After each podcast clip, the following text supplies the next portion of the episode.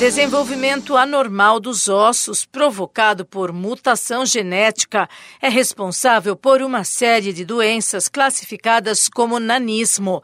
Mais do que a baixa estatura, o problema se agrava com deformações e dores que requerem muitas vezes procedimentos cirúrgicos diversos.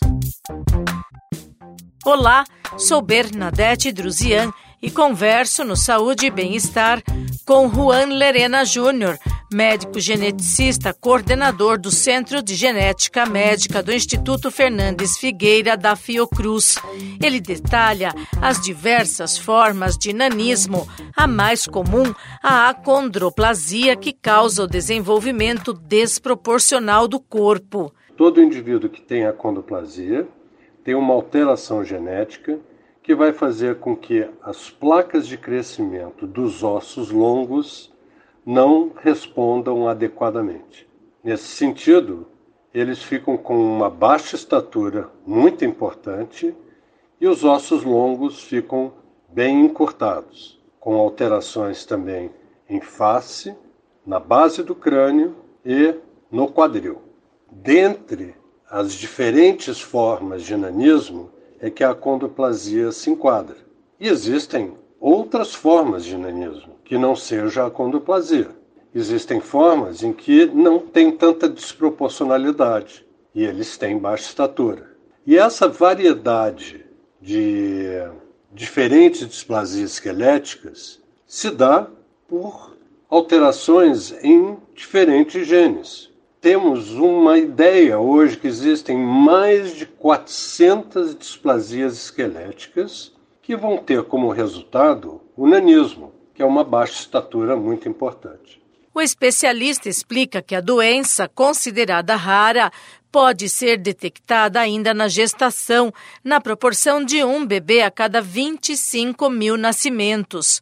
A condroplasia ela acontece em qualquer parte do mundo independente do sexo, independente é, das etnias, das ancestralidades. A suspeita clínica, na maioria dos casos, é realizada no período pré-natal.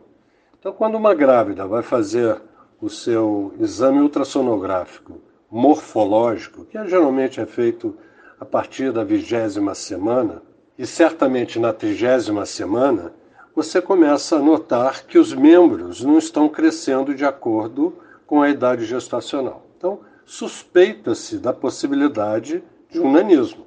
Ao nascimento, claramente, você examinando o bebê, permite que você possa fazer suspeitas diagnósticas. E ele é confirmado com uma simples chapa radiológica. Um raio-x de esqueleto permite você diagnosticar a condoplasia logo no nascimento. O médico alerta que, por ser uma doença rara do ponto de vista terapêutico, não existe uma regra comum, porque cada paciente tem diferentes formas de evolução. Cada caso é um caso. Mesmo todos tendo a condoplasia, não são iguais. Não são iguais em termos das suas complicações, no em termos da sua apresentação. Você tem crianças que têm muito mais hipermobilidade das articulações do que outras, tem outras que têm muito mais complicações do sistema nervoso central do que outras, mas cada caso é um caso e deve ser avaliado individualmente. No Brasil, a Agência Nacional de Vigilância Sanitária, a Anvisa, aprovou uma terapia que aumenta a velocidade de crescimento anual comparada a de crianças sem acondroplasia. O tratamento não está disponível na rede pública, mas existem 40 casos que fazem uso do medicamento por liberação judicial. Esse podcast é uma produção da Rádio 2.